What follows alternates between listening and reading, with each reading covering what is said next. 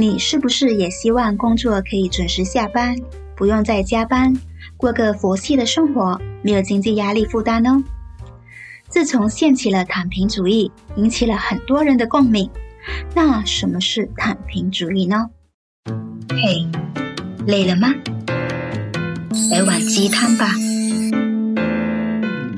欢迎来到心灵食堂，来碗鸡汤。我是主厨婉婷，这里是一个专属抚慰你心灵的地方。我是一个喜欢用声音和文字来疗愈自己的女生。希望在自我疗愈的同时，也可以疗愈正在收听节目的你们。今天要跟你们分享的主题是关于躺平主义。这里为大家简单科普一下什么是躺平。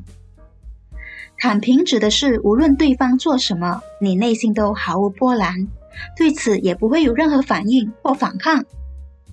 现在呀、有这么一群的年轻人，他们不想买车，不想买房。不想结婚，也不想生孩子，物欲降低，只要能够应付日常基本开销，够吃够喝就可以了。对未来没有想法，也没有梦想，能活一天算一天。对于有这样想法的年轻人呢，他们是主动躺的呢，还是被动的躺？我认为呢，有些年轻人是被动躺平的。以普通工薪阶层来说，一个月才赚那么几千块，根本买不起房，买不起车，无法结婚，也生不了孩子，薪资增长速度永远比物价慢。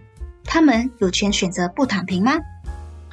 而对于那些主动躺平年轻人来说啊，现在的社会竞争相当剧烈，有些人会觉得，就算奋斗了一辈子也没有希望，人生那么短暂，还不如及时行乐。与其每天抱怨社会不公平，不如躺平生活，随心所欲做自己想做的事。对有上进心的人来说呢，他们会觉得这样的思想是很可耻的，简直是合理化自己不上进的借口。我认为呢，人是没有资格要求别人的生活态度。怎么样才可以判定一个人有足够的上进心呢？难道真的要买到房？买到车，还有对金钱和事业有极致的追求，才能够说明你在为你自己的人生努力吗？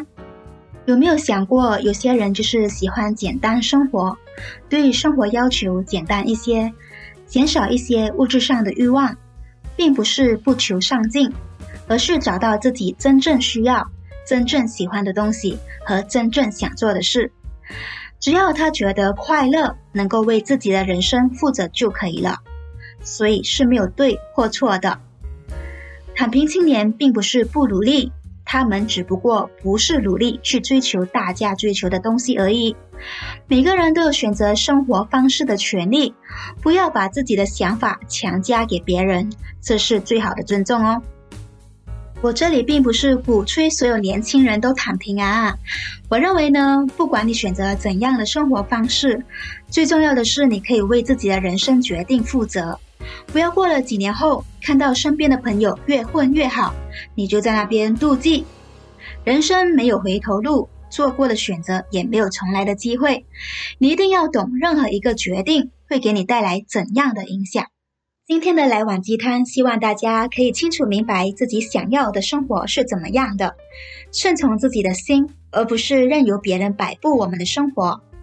大家对躺平主义有任何想法的话，欢迎你到我的 Instagram Tan Sharing T E A N S H A R I N G Tan Sharing 留言让我知道哦。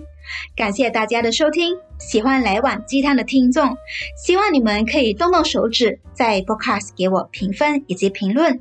有需要任何改进的地方，也可以让我知道。来碗鸡汤，下一集约定你，再见。